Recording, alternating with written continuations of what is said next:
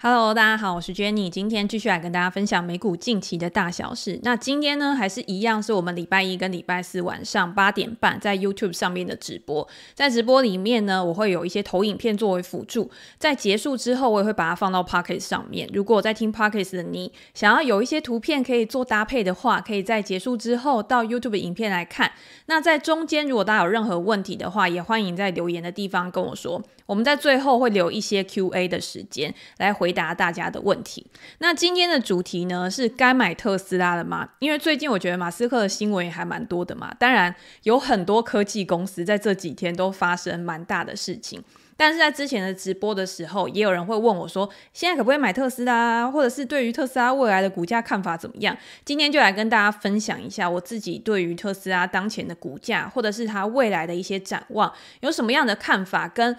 到底持有特斯拉这家公司是不是在现阶段是很适合的一个策略？不过我觉得今天在开始之前呢，就有人留言说哪一次不买？其实我觉得大家对于特斯拉或者是对于马斯克这个人，还是有一个蛮大的信仰的。我觉得不管今天是以基本面来看，或者是以他过去的一些记录，其实他是一个非常有才华也非常有能力的人，只是。今天不管是从我们微软的新闻里面来看，或者是从特斯拉的新闻里面来看，你就可以知道一个公司它的管理层、它的经营者对于一家公司未来的愿景，其实真的是非常重要的。它也会左右公司的一个股价，左右它未来长期的一个发展。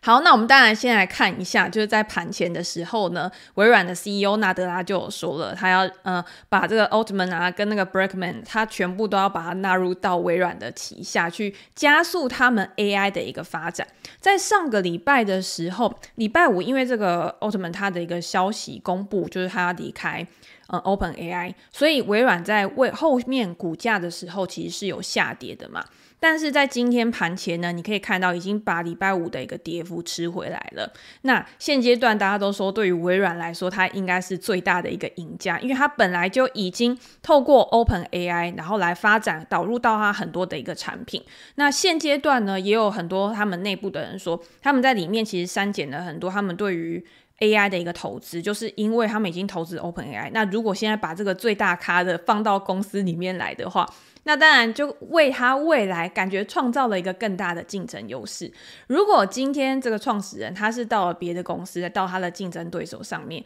或许呢就会造成市场上面比较大的一个震荡。可是现阶段看起来，微软就还是一方独霸，它的股价在盘前的时候还是创下了一个历史新高。那也有人会问我说，嗯，那现阶段，到底去布局这些大型的科技公司啊，以未来 AI 趋势的发展来讲，微软是不是一个最大的赢家？甚至是在未来它可能有更好的一个表现，会不会它的市值可以有一个更突破式的一个发展？我觉得这个微软的公司啊，就我自己来看啊，我就是把它当成一个稳定的全值股嘛。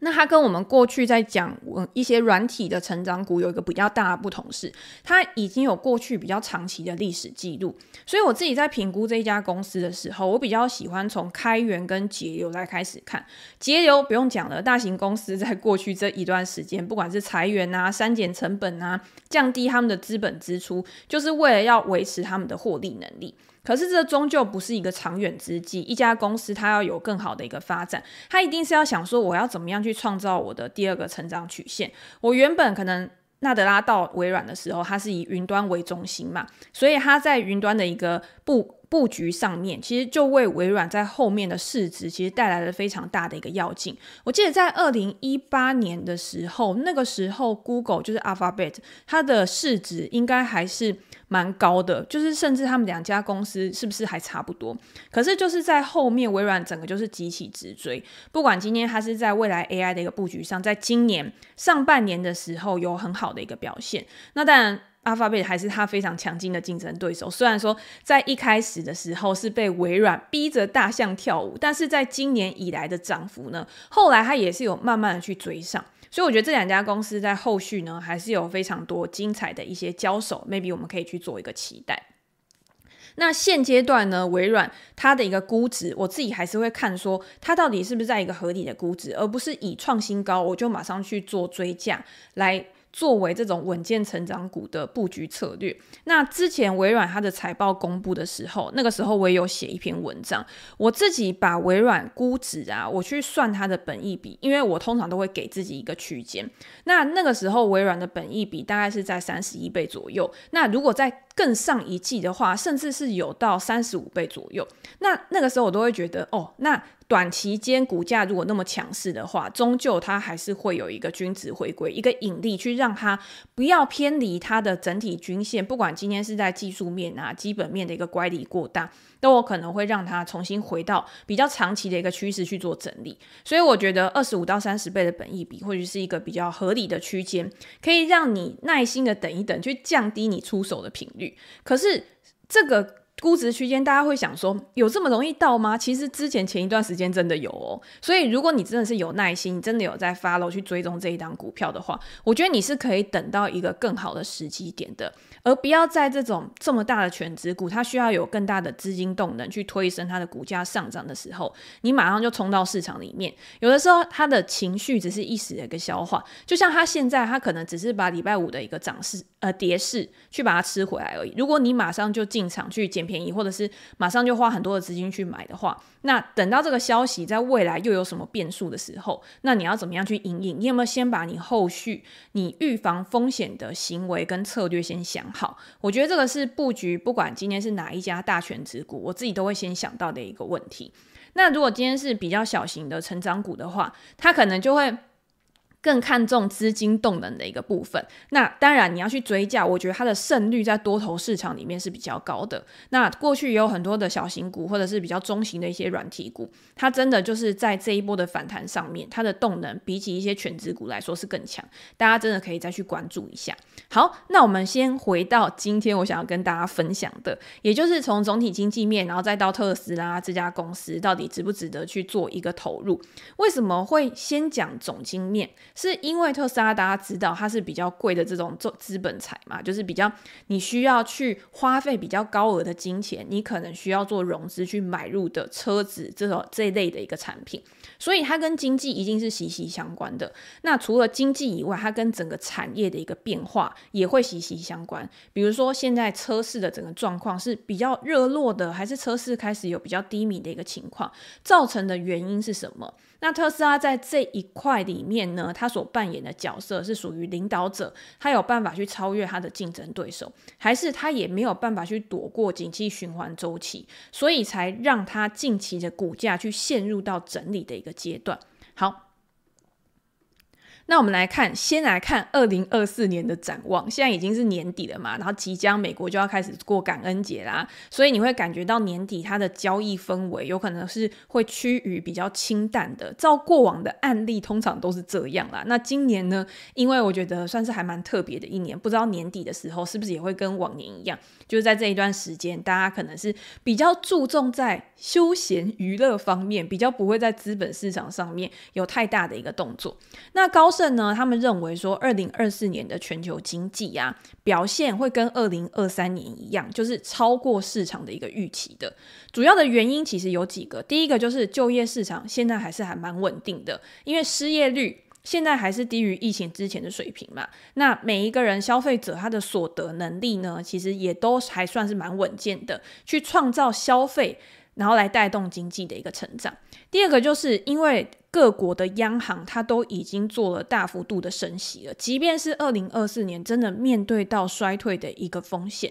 他们也可以用降息或者是其他的一些政策去挽救经济，去预防经济放缓。所以，相比于过去我们处在这种极低利率的环境，即便是面对到衰退，联准会也没有办法去做出什么刺激激励的措施。现阶段已经跟之前不一样了。那再加上现在通胀看起来也已经很稳定了。开始是做一个下滑的。二零二四年，他们预期说金融收紧的情况会比二零二三年还来得小，因为金融收紧就会去抑制经济、抑制消费的一个动能。可是如果在二零二四年有开始放宽的话，那就表示说，经济目前看起来呢，确实它的一个衰退风险是比较小的。他们认为全球的 GDP 在二零二三年会成长二点七个 percent，那美国大概是二点四个 percent。那到了二零二四年的时候，其实也是维持还蛮稳定的一个状况。好，那接下来呢？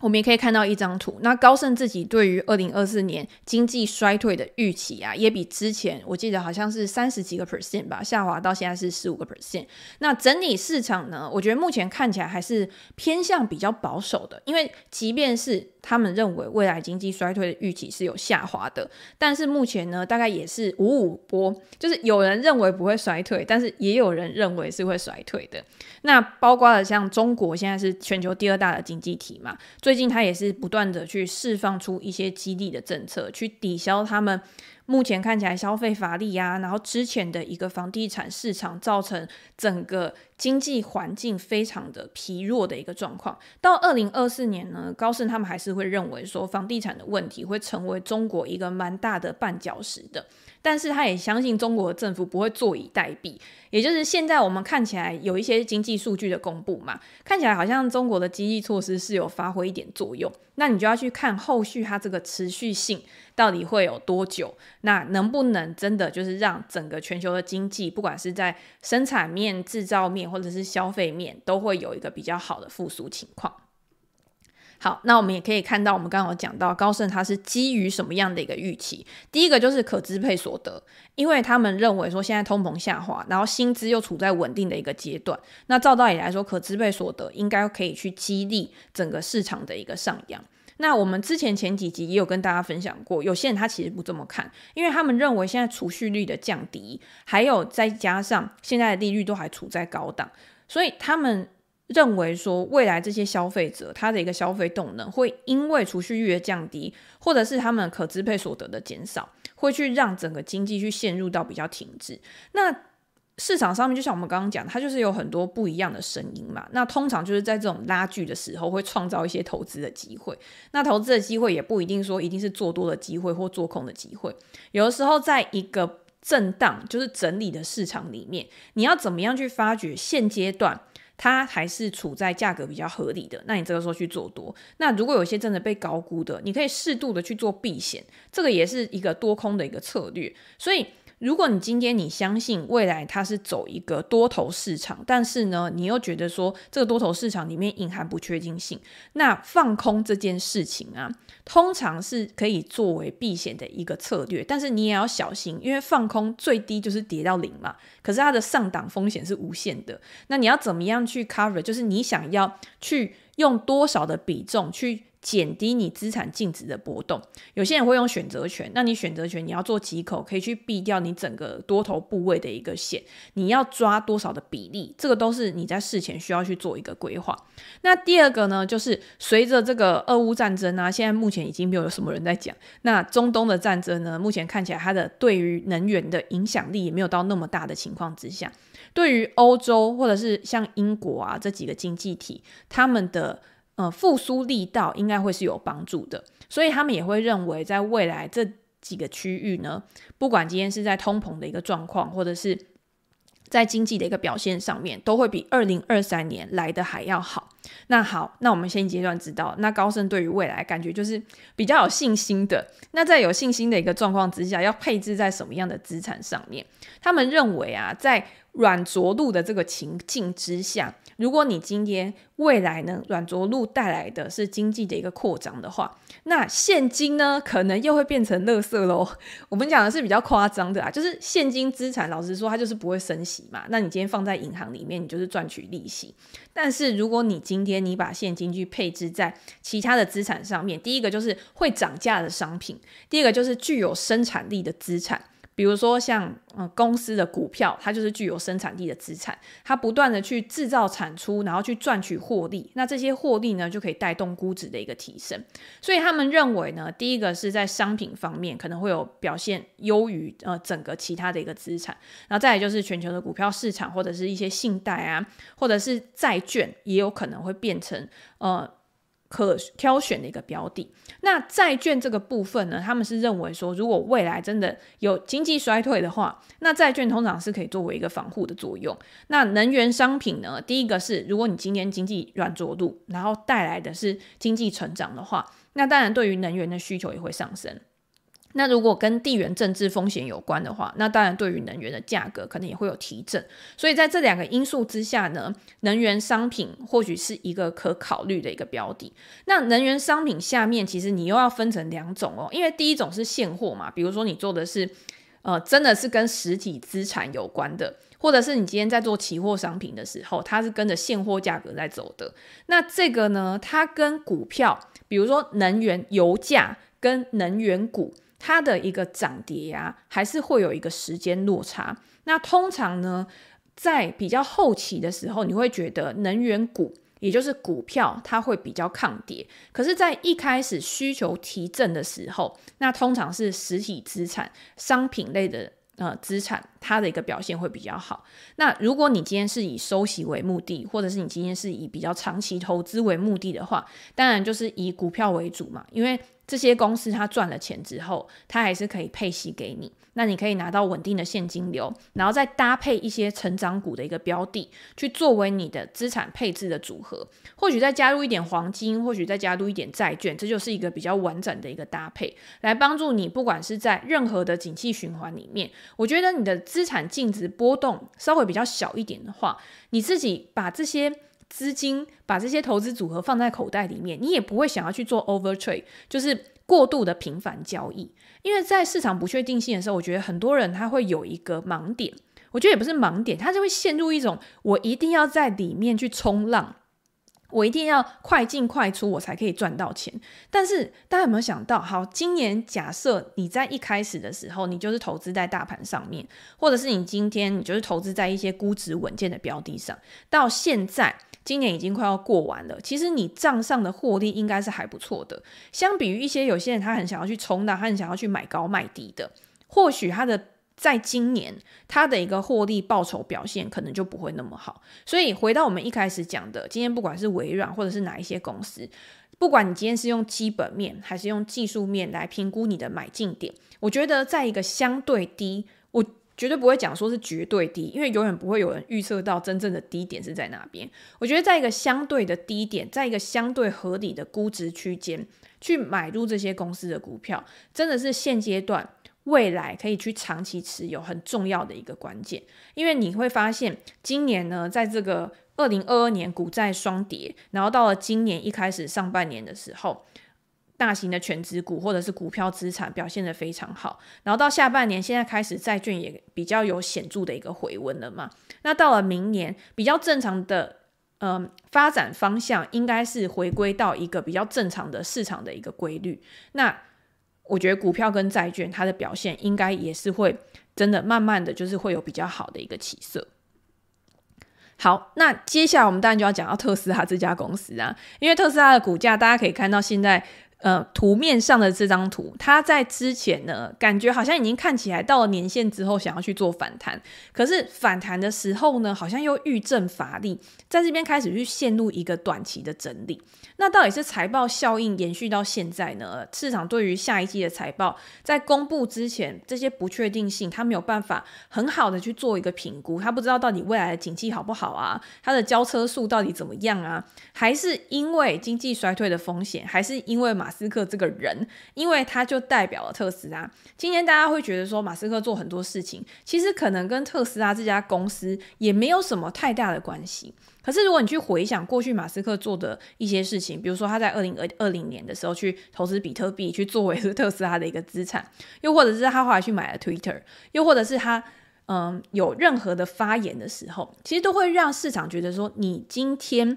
你有这么多外务需要处理的时候，那会不会去干涉，会不会去影响到你在营运你本来的这家公司的时候，没有花费那么多心力，那在新的产品跟服务也没有很好的。呃，引起市场的一个关注跟共鸣的时候，那当然就会抑制股价的一个表现。这个也是我在一开始的时候为什么跟大家分享，我觉得一家公司啊，它的管理层其实对于这家公司的股价会有非常非常大的影响。这个影响不只是长期的，因为长期他要去带领这家公司走向他们的目标嘛，他的使命是什么？比如说特斯拉，它的使命就是成为一个能源公司，他希望可以达到一个地球永续啊，所以它不只是在做汽车而已，它还有能源产业。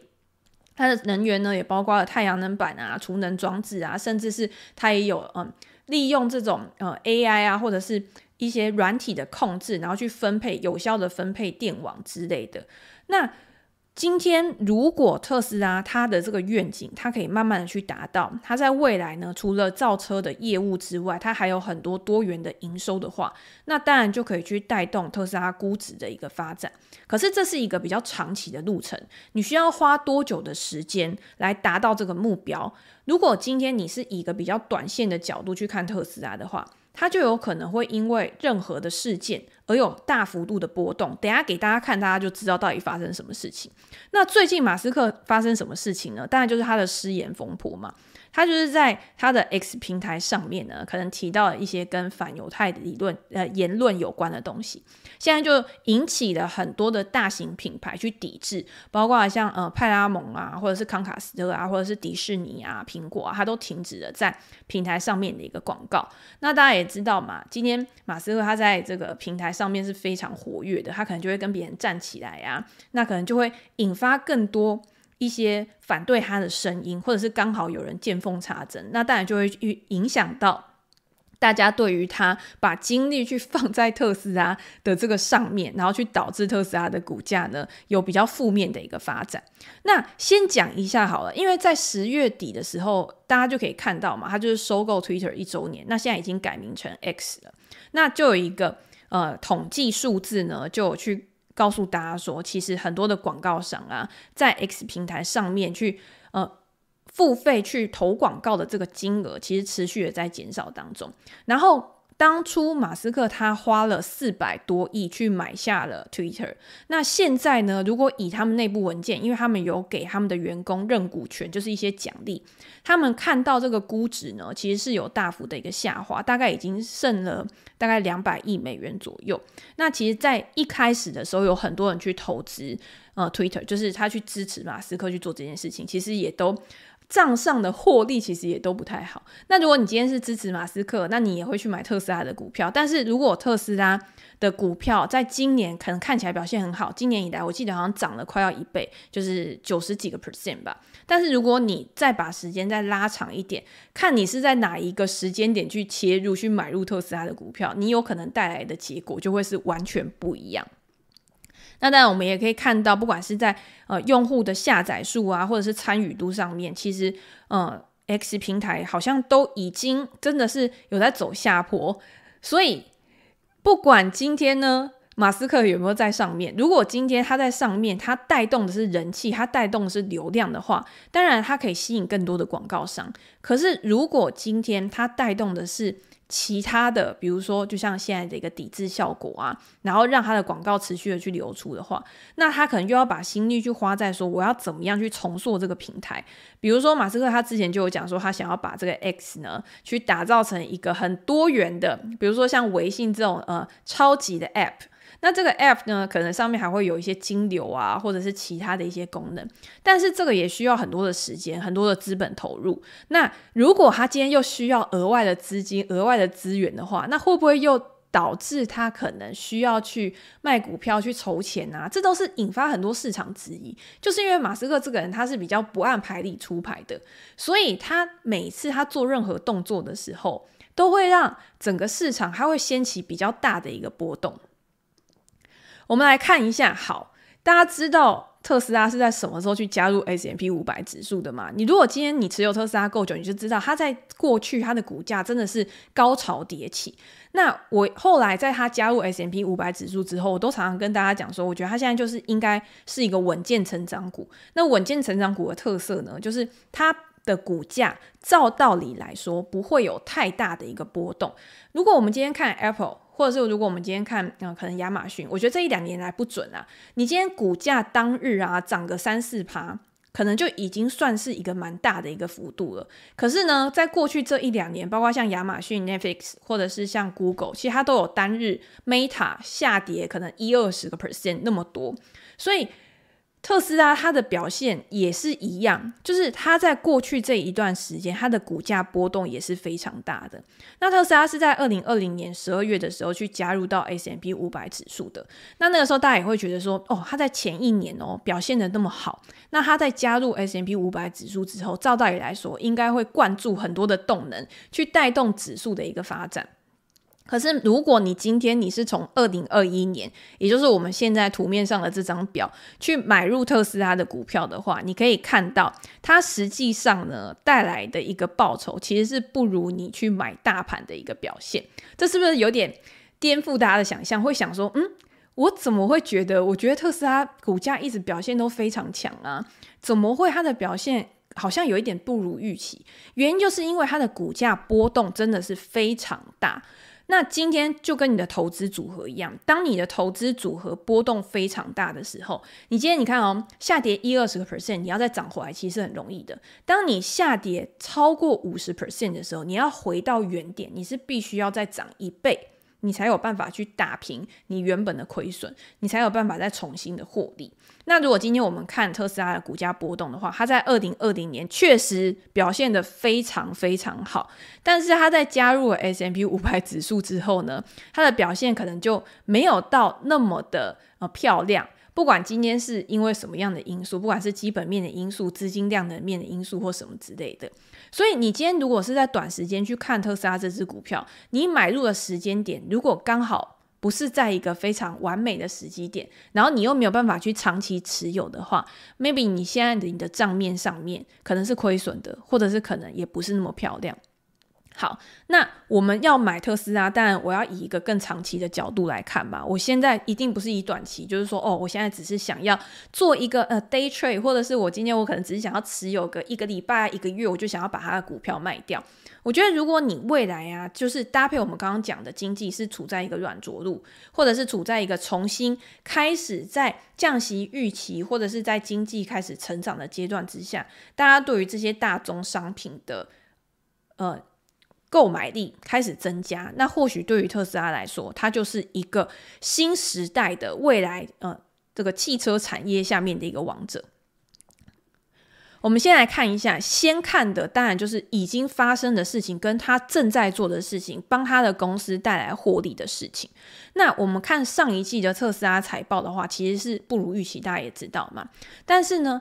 公司还是维持的，就是说，我现在就是在二零二三年，我还是要达到一百八十万辆的一个销售目标。那他今年在最后一季，大概是在交付大概四十几万辆，大概就可以达到。只不过呢，今天你数量达到之后，还有另外一个潜在的原因，就是你今天你的获利表现。因为它现在就是持续的在降价之后，大家可以看到它账上的这个利润率呢，相比于之前已经有下滑了。那现在很多分析师去调低它的目标价的原因，就是因为他认为这个价格下调的影响，会让它在未来呢，不管是在新的呃产品或者是新的服务上面。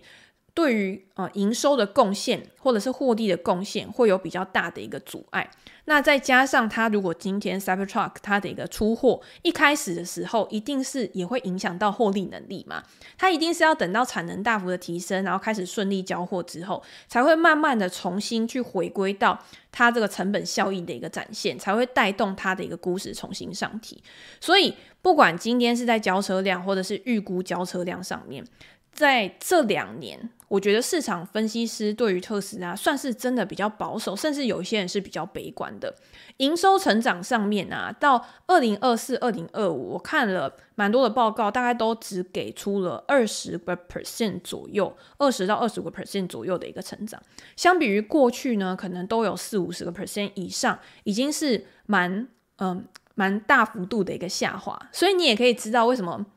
它近期的股价估值一直上不去，是因为它欠缺一个很重要的一个催化剂。那再加上大家也可以看到电动车的成长，这是《金融时报》的一个报道。他说，电动车的成长速度虽然说还是有在上升，但是速度是开始放缓的。当然，包括了高利率去抑制需求，或者是今天呢，为了要提高普及率。所以它的价格有可能还要再进一步的下滑，都会去变成未来的一个隐忧，跟我们刚刚说的一样。现在呢，你可以看到二零二二年的时候，电动车占全球的呃新车销量大概是在十个 percent 左右。那预估呢，到了二零三零年的时候，这个电动车它的一个普它的普及率，它的一个市占率大概可以到四十个 percent 左右。那如果在这个四十个 percent 左右里面，特斯拉它的市占率可以在现在就持续的开始扩展，它的普及率开始提高的话，那当然未来在成本效益、在规模优势的一个展现之下，它一定是可以好。可是你今天要想哦，那还有好几年嘛，你在未来这个效益是要在未来慢慢去发酵，它不可能是借由短期的股价，短期的股价一定是要包括了我们刚刚讲的新的产品跟服务、新的东西推出来，要让市场是没有想到的。你今天如果是已经想好的、已经预估好的，这个只能让你的股价稳健上涨而已，它没有办法让你的股价在短时间之内快速的一个飙涨。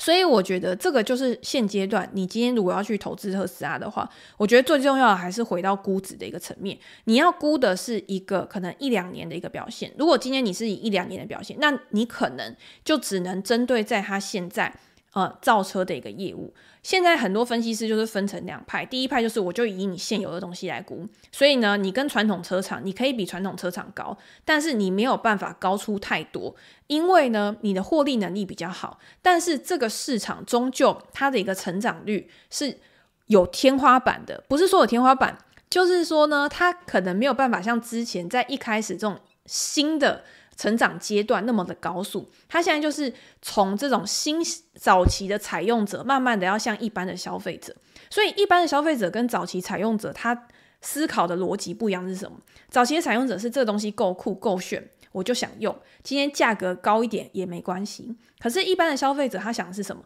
今天车子只是我的一个代步工具啊，我今天只要可以让我出游，那便宜一点，然后标准化一点，其实也没关系。所以。如果今天我不是要以一个嗯彰显身份地位，要买名车啊这种角度去思考的话，那为什么 Toyota 的车卖的那么好？就是因为这个东西我就只是开出去嘛，我可能开去上班什么，它不是什么奢侈品，不是一个炫耀的产品。那特斯拉也是一样。那如果呢，今天它推出这种比较低款的汽车，那在未来呢？它的市占率提升之后，对于它未来的软体或者是其他的一些服务上面，我觉得这个效益才会去展现出来，才有办法变成它目前高估值的一个原因。所以大家可以看到，既有的业务成长、获利能力稳定是稳定现在股价的一个关键，但是新的产品跟服务的推出才是扩大它未来成长的一个来源。我自己会认为，短线特斯拉它可能还是会有一些波动，但是如果你今天你去估它的一个合理的成长的话，你如果只是以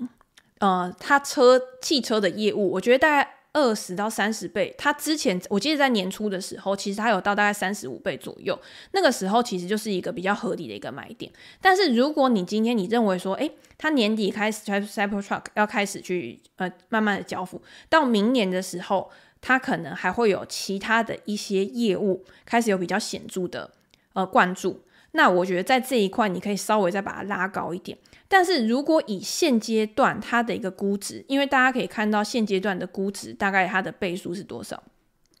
我们可以来看一下目前的一个估值，大概是在。六六十几倍、七十倍左右，那可能它现在真的是稍微比较贵一点点，那就看你有没有耐心，希望就是说，诶，我可能可以等到一个更好的价格。我觉得大家可能在听我讲的时候，都会觉得，嗯，我觉得你好像真的是比较保守，因为我本来就是一个比较保守稳健的投资人嘛，所以除了在那种真的确定是大多头的时候，我自己才会比较去挑一些呃有突破啊，或者是真的比较有动能的股票来做。那平常就是在比较不确定性的时候，其实我还是比较喜欢在上升趋势之下拉回买。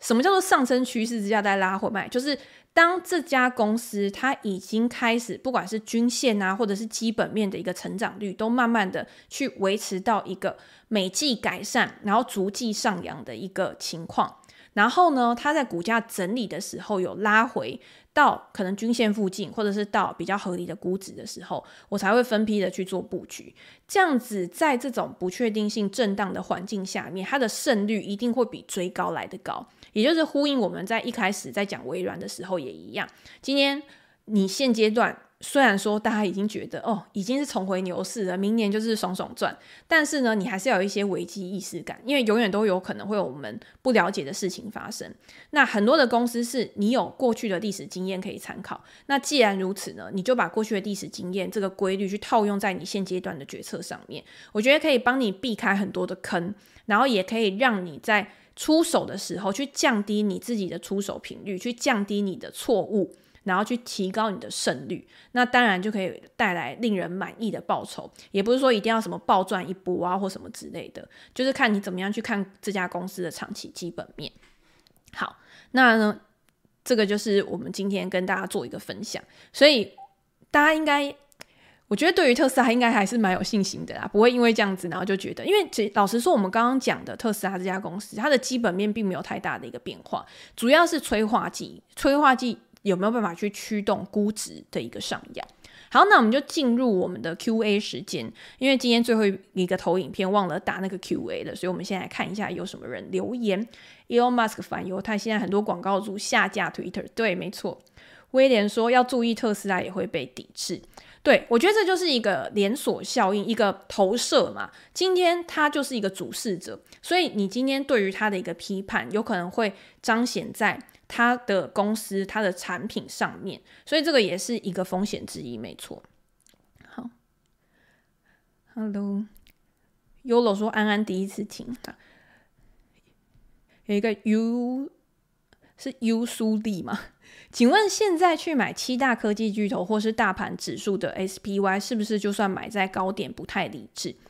嗯，我觉得现在去买七大科技巨头跟买大盘指数 SPY 其实是有一点类似的概念，因为你今天不管是买 S&P 五百指数或者是买纳斯达克指数，其实它七大科技巨头的权重都非常重，所以。现阶段，像微软，大家如果创新高，当然也会带动指数。像纳斯达克盘前就是上涨的嘛。那如果你今天是买在长期的话，我觉得 SPY 它算是一个进可攻退可守的一个标的的原因，是因为指数型商品它本来就有一个自动汰换的一个机制，长期它就是跟着美国的经济成长在变动的。所以如果今天要投资指数的话，不管你今天是用定期定额，或者是你今天一次投入，只要你持有的时间够长的话，我觉得它都还是可以为你带来大盘的一个平均报酬。那如果是七大科技巨头的话，它的波动相对于大盘来说，它可能会比较大一点。但是如果你去对照他们的股价走势的话，你会发现这几大科技巨头，它跟大盘的走势相差的一个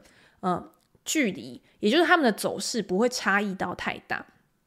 而且他们在现阶段，不管是在 AI 产业上面啊，未来的云端发展啊，或者是在未来可能自驾车啊，他们都有领先之地嘛。因为他们主要是提供一些基础建设，甚至包含了软体应用服务。所以我自己就像刚刚讲的，如果是七大科技巨头的话，我就会等拉回的时候再买。但是如果你现阶段你就是有一笔资金，你直接想要去买 SPY，我觉得也不会是一个非常。不理智或者是非常不合理的决策，因为我自己是不会让我自己手上是空手的一个状况。如果我不知道要买什么的时候，那我可能就会买一些大盘去做大盘的一个布局。不管今天是用现货或者是用嗯嗯衍生性商品都一样。好，晚安晚安。